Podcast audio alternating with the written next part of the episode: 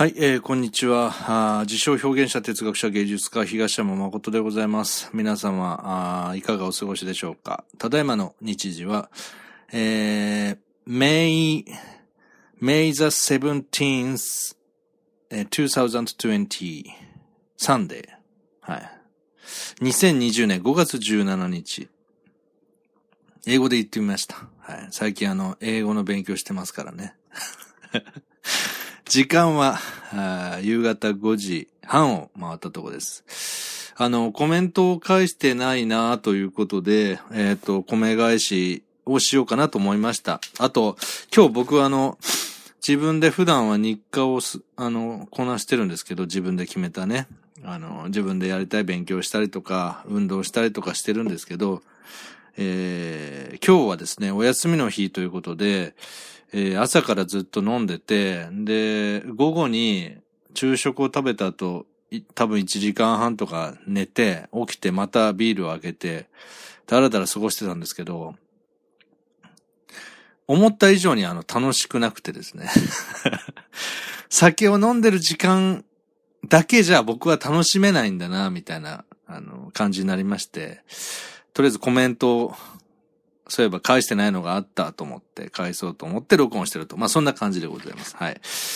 えっ、ー、と、ちょっとね、一、二つ米返しをさせていただくんですけど、一つはもう5ヶ月以上前の古いものです。はい。えー、まずは直近いただいた、あものから、あの、コメントをします。これは LINE にいただいたんですね。あの、あや候補、僕のコントユニットの相方、徳松武史の実のお母さん、綾候補さんが、えー、亡くなって、えー、追悼枠というのを、この、今回の更新の前にしたんですけど、えー、それを聞いた、たつらうさん、あの、いつもコメントいただくたつらうさんから LINE が来てました。で、これはなんか個人的に、あの、もらった LINE の内容で、かつ個人的に返した方がいいのかなと最初思って、えー、LINE を僕も返して終わってたんですけど、まあ一応僕の中で、あの、LINE をいただいたらそれはコメントとみなすというのが最初もともとあったので、ちょっと紹介させて、あの、いただこうと思います。もし、達郎さんね、あの、これもしょ、個人で送ったつもりが、これも紹介する、するのかいって思ってたらすいません。はい。ただ内容的に変な内容じゃないので。えー、問題ないと思います。えー、5月12日、えー、チューズデー、はい。あの、ちょいちょいなんかあの、日本語と英語混じるの不快だと思いますけど、しばらく我慢してください。はい。僕の脳がね、少しずつ、英語脳が、あの、生まれてきてる証拠ですから、はい。5月12日火曜日、チューズデーにいただいたコメントです。たつらうさんです。ありがとうございます、いつも。えー、綾候補追悼枠を聞きました。東山さんしか知らないお話が聞けてよかったです。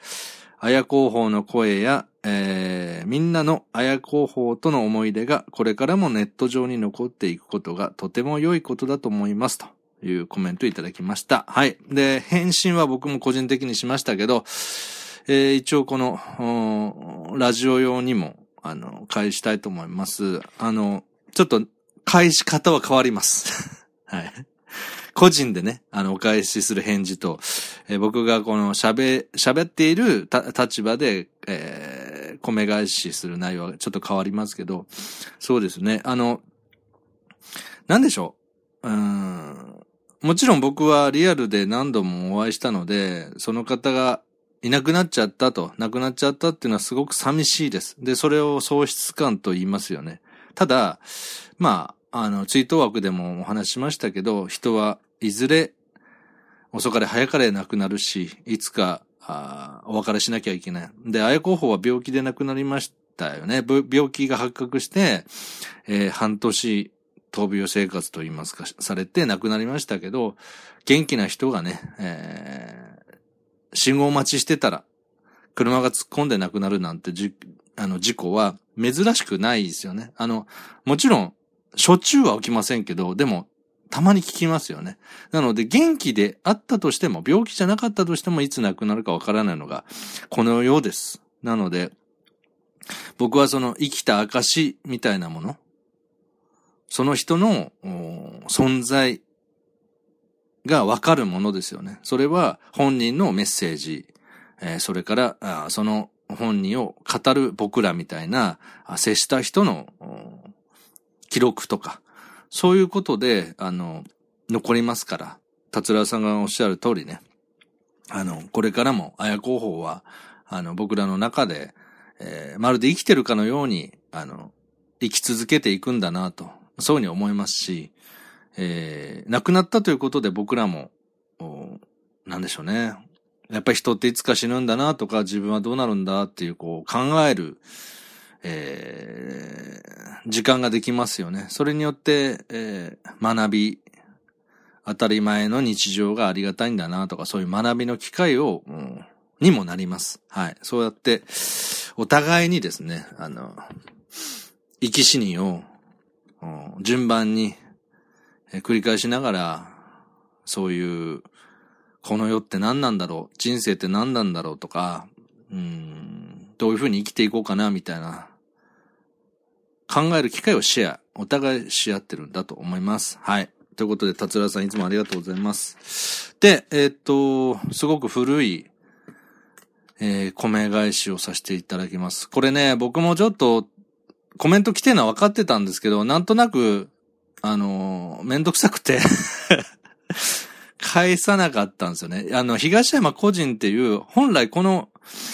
今、ポッドキャストですとかブログで聞いてる方がほとんどだと思いますけど、YouTube 用にチャンネルを東山個人っていうのを作ってですね、今チャンネル登録者が7人で、ずっと7人のまんま動いてないんですけど、この7人の方ね、もう入ったことも忘れてるのかもしれませんけど、よくね、更新もしなくなって抜けずにいてくださるなと、ありがたいなと思ってます。で、本来 YouTube とラジオであの同時に流そうと思ってたんですけど、YouTube は、長いトークをした時に、もう、ものすごくめんどくさいんですね。その動画化するのに、もう1時間とか待つようなことになって、ちょっとね、やっぱり手間がかかるものってやっぱり長く続けられないんですよね。なので、最後に更新したのが去年の11月26日、ローマ教皇の教えは果たして悪の親玉の言葉なのかっていう回で止まってたんですけど、これにあのコメントが来ていただいてました。で、僕がめんどくさいって言った理由はですね、その内容です。あの、別に、この、いただいた、コメントいただけたことは別にめんどくさいわけじゃないんですけど、ちなみにこの、えー、ローマ教皇の教えは果たして悪の親玉の言葉なのかっていうのは、えー、ローマ教皇を含めてキリスト教が過去に、過去に悪事を、そして現在も悪事を裏で行っている、えー、っていう歴史があると。まずそれは一つ事実としてある。で、今も宣教師が、例えば少年に性的ないたずらをしたとかいうのは、あの、聞きます。しかも珍しい話じゃないんです。神の教えって何だろうって考えたときに、例えば、あ僕が座禅をするっていう話をたまにしますけど、仏教でもね、おあの、住職が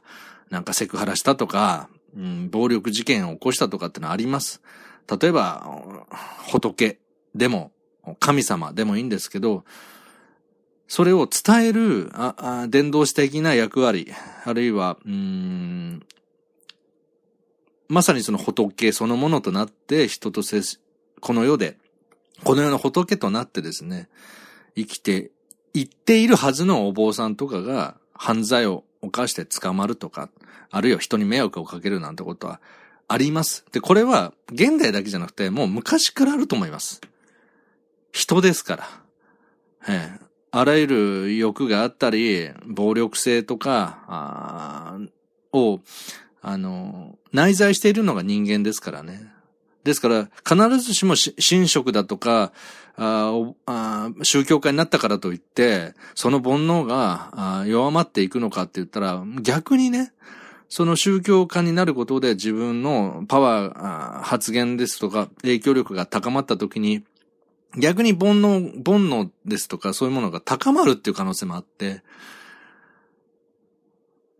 高まっていくということもあるっていうことが、あの、リアルな世界なんですよね。必ずしも美しい世界の、えー、現実化っていうのは達成されてなかったりします。もちろん、あの、悪い宗教家がいるということは、いい宗教家もいるわけで、その、このような悪と正義のバランスみたいなもの、そういうの中で調整されているっていうのが、やっぱりリアルな社会なんですよね。理想はそれぞれいっぱいあると思うんですけど、どの宗教にも、いい人、悪い人、悪の道に進ん、す、なんていうかな、引っ張ってリードしてしまう人、またその逆に、えー、まさにその信仰通り美しい心のまんま人を、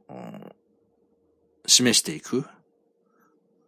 うん。そういう人もいますよね。だからもう、完璧っていうのはやっぱりないんですよね。だからこそ逆に人は仏だとか神だとかそういうものを信奉するのかななんて気もします。でとにかくまあそのキリスト教が行ってきた過去の悪事もあるんだけど、僕はこの悪の親玉の言葉なのかという回で言ったのは、けど、ローマ教皇が広島の原爆ドームに来られたり、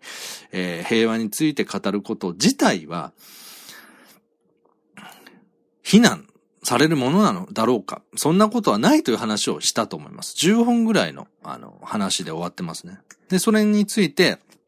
5ヶ月前に、ゆゆさんという方が、えー、こういうコメントいただきました。えー、長崎で日本人がどれだけキリスト教と拷問して殺してきたか、点点点、お互い様でしょ？なぜキリスト教が悪？っていうことで、え、コメントいただきました。んで、僕来てんの分かりましたけど、まあ、先ほども言いましたけど、めんどくさいっていう理由で 返しませんでした。で、ちなみにあの、別に僕は何も思ってないですけど、この、高評価、低評価で、低評価がついてます。一個ね。このゆいさんが低、ゆい、ゆゆさんが低評価を押したのかわかりません。わかりませんけど、もしですよ。仮の話を押したとしたら、なんか、僕が キリスト教を非難したような感じに受け取られたのかなと。もしそうならね。で、そうじゃないとして、このゆゆさんはコメントしただけで、低評価は別な方だとしたら、まあそれはそれで、それ、自由な評価をしていいと思いますので、僕のね、あの、思ってることを喋るだけなんで、はい。で、まず、まあ、ゆうさんのコメントに、えー、米返しさせていただきます。ただ、具体的に何かこの議論したいとかって気持ちが僕は全くありませんので、もしこの回もゆうさんが聞いてたら、まあ、まあ、どうしても僕に対して言いたいことがあればコメント、ラジオの方でお待ちしております。ちょっと YouTube にはしばらく上げませんし、この YouTube の東山個人はまたなんかちょっと変えて、あの、再利用しようと思ってます。な、なので、チャンネル登録者 7, 7名の方、もし、その中の方が聞いてましたら、まあ、もうちょっとしたら、なんか、何らかのアップ方法で、新しく、なんか、やろうと思います。はい。で、まずこの、ゆうさんが言ってる、長崎で広日本人がどれだけキリスト教徒を拷問して殺したのかっていうのは、これは、いわゆる島原の乱とか天草四郎さんの話かなと思うんですけど、これね、なんでじゃあ日本、確かにそういう拷問して殺してきたとかっていう歴史はあり、あるんですよね。で、僕もちょっと詳しくないんで、具体的な話はできないって言ったんですけど、なんでじゃあ、時の政府、豊臣秀吉とかが、あ島原の乱っていうか、幕府がですね、幕府がキリスト教徒、キリシタン大名をはじめ、あの、迫害することになったのかっていうことを考えるべきだと思うんですよね。僕、このゆうさんの考え方が、正直あんまり好きじゃない。お互い様でしょっていうのは、うん、あいつもこれやったんだからこうした。なんか喧嘩両成敗じゃないですけど、それをちゃんちゃんってお互い様でしょ？両方悪いやんっていうことって何も見えないんですよね。あの、子供の喧嘩で、親が教育するときに言う分にはいいと思うんですけど、まず、じゃあなんで迫害したんだろうって。なんで当時の日本の幕府がキリスト教に対して強く、あの、断罪したり拷問したんだろう。因果の大博覧会って僕は自分のね、師匠の受け売りで使いますけど、物事には原因と結果があって、何もなくそうなったってことはないんですよね。その人間が意味を、えー、つけたがる因果ではなくて、こうなったらこうなりますっていう単純な因果です。今僕が言ってるのは。うん。まあもちろん人間の憎しみが生まれるのも因果なので、それも一緒にしていいんですけど、もっと単純に原因と結果って話をしたいんですね。その手前にある。で、日本人がキリスト教、あ当時の江戸幕、えっ、ー、と、あれは江戸幕府じゃないな。うんと、豊臣秀吉の頃だとしたら、何幕府ですか？あの、安土桃山時代しか出てこないんですけどとにかく時の、えっ、ー、と、政権、幕府がキリスト教を断罪して拷問したのは、あ日本が植民地化する、日本を植民地化しようとする、えー、宣教師がいたからっていうことですよね。信長の、僕のこれは拙い知識なんで間違ってたら誰か教えてください。信長の頃には割と寛容だったけど、秀吉の頃になると、なんかおかしいぞと。だ各、えー、国の大名が、キリスト教信者になり、徐々にそのキリスト教のイエズス会でしたっけ？そういう組織の言いなりになり出すと。で、そこで日本の植民地化を狙っているっていう疑惑が生まれて、そして実際にそういう疑惑を、にえー、疑惑を持たれてもしょうがないような行動が見受けられた。で、このままだとに、日本はやばいぞと、植民地化されるぞということで、急に厳しくしていくっていうのはありますよね。えっと、確か家康も割と厳しい、寛容な部分と厳しい部分、あったと思います。なので、ちゃんとこの、なぜそういうような、島原の乱みたいなことが起きたかっていうのには理由があって、結果的に日本だって殺したじゃない。日本、あの、キリスト教がかつてやった悪い悪行っていうのは、ああるかもしれないけど、日本人だって殺した。うん。こういうような僕はコメントをいただいても、めんどくさいと思っちゃうんです。ごめんなさいね。ゆうゆうさんもし聞いてたら。はい。単に悪とか正義ではなくて、何がどうしてこうなったっていうのは僕らが、あなるだけ曇りなき眼で、これあの、もののけ姫のね、えー、一節から今パクったんですけど、曇りなき眼で見なきゃいけないと思うんですよね。ちなみにあの、村のおばあ様が、えー、明日かにね、アドバイスするシーンで出てきたと思うんですよね。この曇りなき眼っていう。うん、まあ、例えば僕がやっている善っていうのは、無心ですから自分の損だ得だとかっていう煩悩を離れてただ見るっていうのを、まあ、なんだろうな。ちょっと言葉は、が適切じゃないんですけど、訓練するのが座禅なんですよね。まあ別に訓練っていう、まあ修行だから訓練みたいなものに感じる方もいるいると思うんですけど、まあ自ら進んで好きなことやってるんで、訓練という意識はないですけど、結果的にそういう力を、えー、鍛えていくんですよね。ただ見るということがなかなかできない。えー、キリスト教は悪いことをしたって僕が例えば言ったとしたら、キリスト教の信者の方は、え？って言ってこう、やっぱ反、反論したくなると思いますし、えー、こんだけ、これだけ素晴らしい宗教なのになぜそんな、あ悪いことをしたみたいな言い方をするんだっていう、はまあ、脊髄反射的に反応する方もいると思います。僕が言ってるのは、あ、あなたの信念がどうこうではなくて、過去、私たちが宗派ですとか自分の思想信条を超えて、過去、僕た、僕ら人間は何をしてきたか。これを、研究者のように曇りなき眼で見ないと学べないんですよ。お前もこうした、お、あの、だからこうしてやったんだ、お互い様でしょ？っていうような発想っていうのはもうね、災いの中にあるんですね。その言い合いがもうすでに災いなん災いのな、まあ、災いが悪いって言ってるんじゃないですよ。もう毎日毎日嫌な事件だとか、あうんと、人と人が争って、例えば、企業にしたって裁判、裁判で戦ってるなんてしょっちゅうあるわけ。まあ、毎日あるわけですからね。だから人は、あ個人であれ、企業であれ、組織であれ、喧嘩してるんですよ。で、もちろんそれには原因があるから、裁判官は、曇れなき眼っていうもので、なるだけ、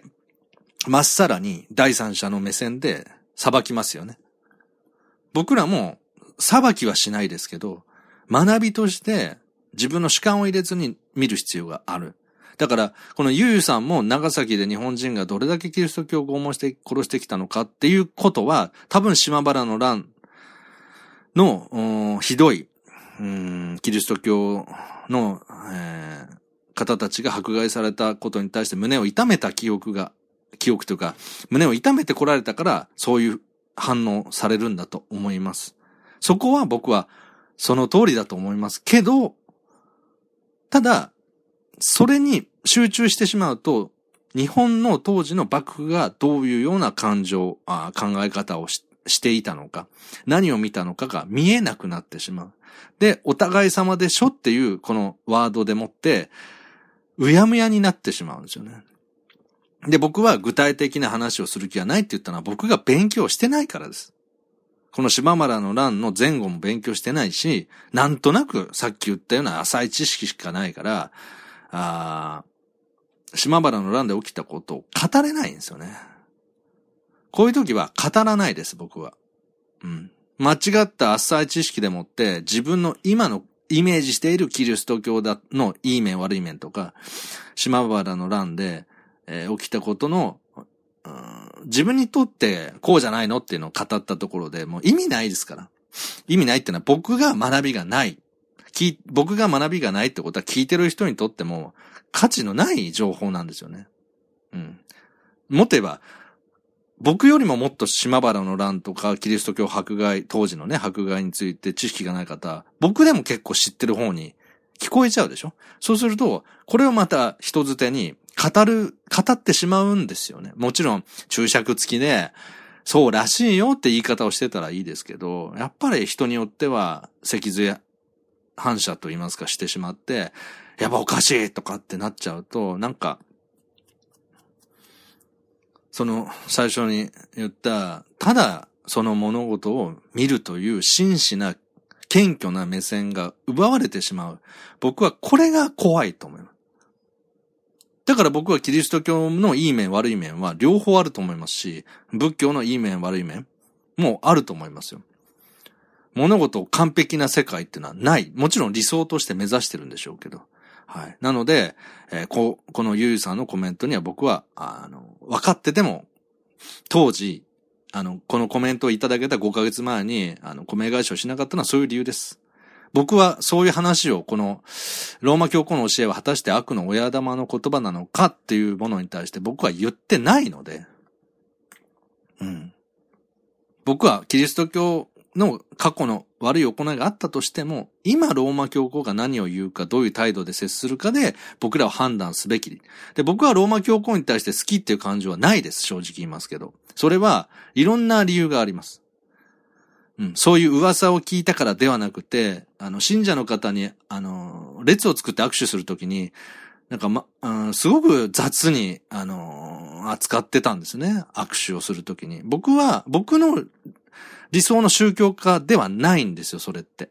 ただそれだけの話です。ですから、ローマ教皇の教えを深く知った上で批判はしてません。あくまで、ただ、信者と握手しているその立ち振る舞いを見て僕はローマ教皇好きになれないなと、それだけの話です。教えについて、えー、あだこだクレームを言うような僕は知識がないから。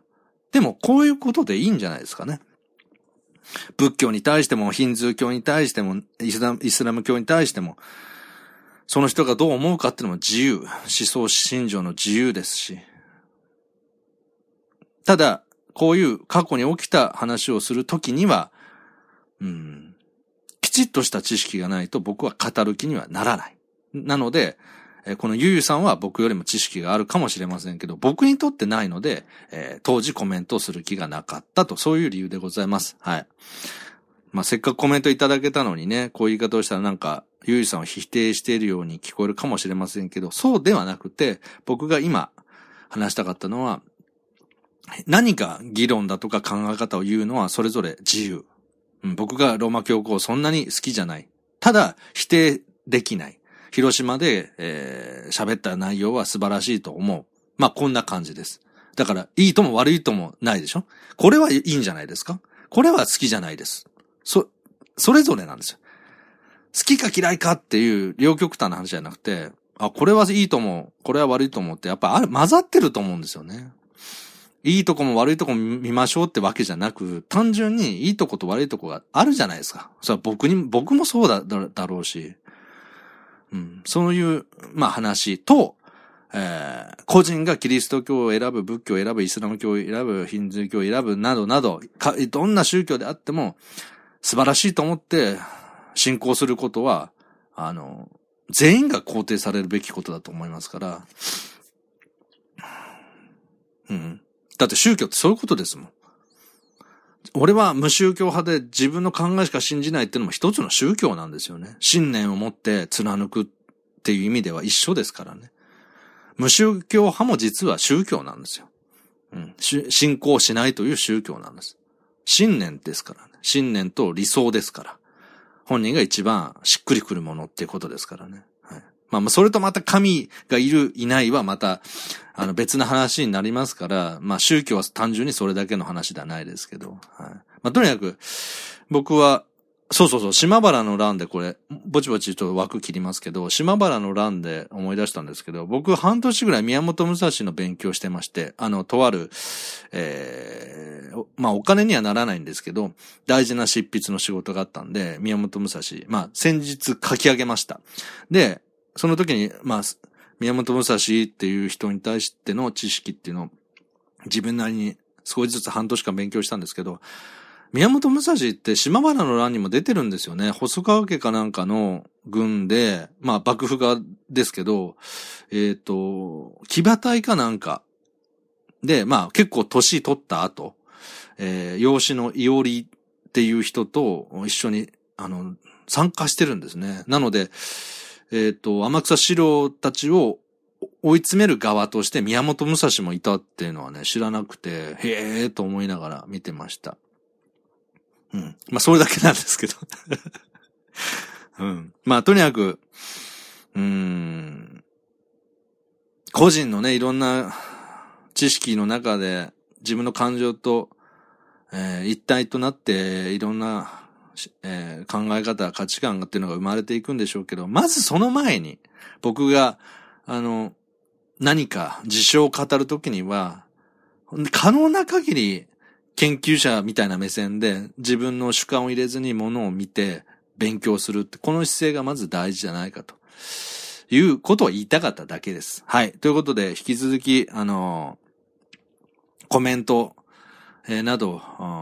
したいという方がいらっしゃいましたら、勝手にしてください。僕はあの、コメント待ってますっていうような、あラジオをやってるつもりはなくて、なんか、縁あってコメントいただける方、あありがたいなと思うだけです。募集はしません。はい。好きなように書き殴ってください。はっと思ったら無視しますから。5ヶ月ぐらいまあ、とにかくもうちょっと自由でいいじゃないですか。僕が自称表現者、哲学者、芸術家っていうのも自由であれば、皆さんが、お東山おめえのここ違うわっていうのも自由ですもん。で、それをどうしても僕に伝えたかったらコメントを勝手に書くもんじゃないですか。うん。勝手に書きゃいいんですよ。僕も勝手に喋ります。ただ、他人の思想だとかそういうものを否定する。うん。それはお互いやめましょう。うん。僕も、すべての宗教はあの、結果的に必然として必要だからあるんだろうなって思ってますから。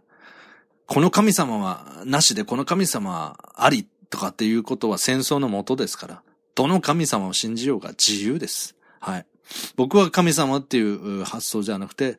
えー、仏という教えですけど、その仏も釈尊だとか、あの、仏像化したものではなくて、僕の中に仏があるっていう道元禅師、曹洞宗の教えが、の影響を一番受けてます。で、影響っていうのは、えー、影響されたとかではなくて、取り入れられやすかったんです。僕、だ僕の理想に近い考えが道元禅師の総統集だったから僕は、まあの、少し学んだ時期があったということです。うん。人に影響されるようなタイプじゃないですか、僕は。ただ人真似はたくさんします。どっちなんだって話なんですけど。人がなんかやってるとね、あの、真似したくなるんですよ、僕。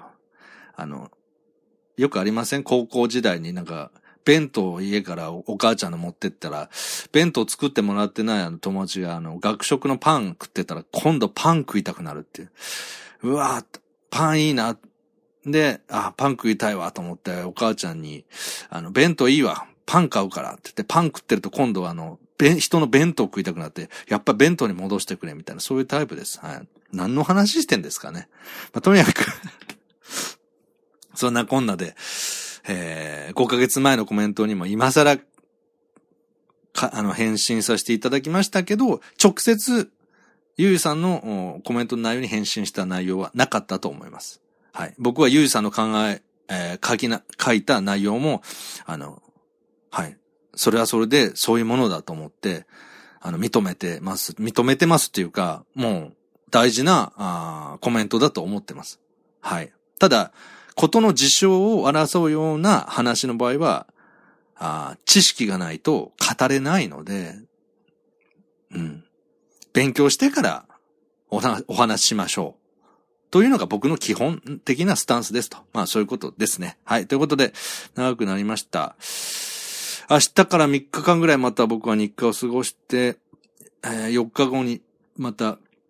休日っていう風に勝手に設けて今は過ごしてるんですけど、この休日のあり方ってのもまた僕は僕で考えないとなんかね、だらだら過ごしてるだけでも楽しくないっていうね、この本当に僕は欲深い人間だと思います。さっき冒頭に煩悩の話しましたけど、なかなかね、満たされないんですよね。うん。なので、その辺も自分なりにどうやって休日をしたら自分自身この男を、あの、納得させられるのかなって思いながらしばらく葛藤してみたいと思います。はい。ということで、えー、米返しの枠でございました。ありがとうございました。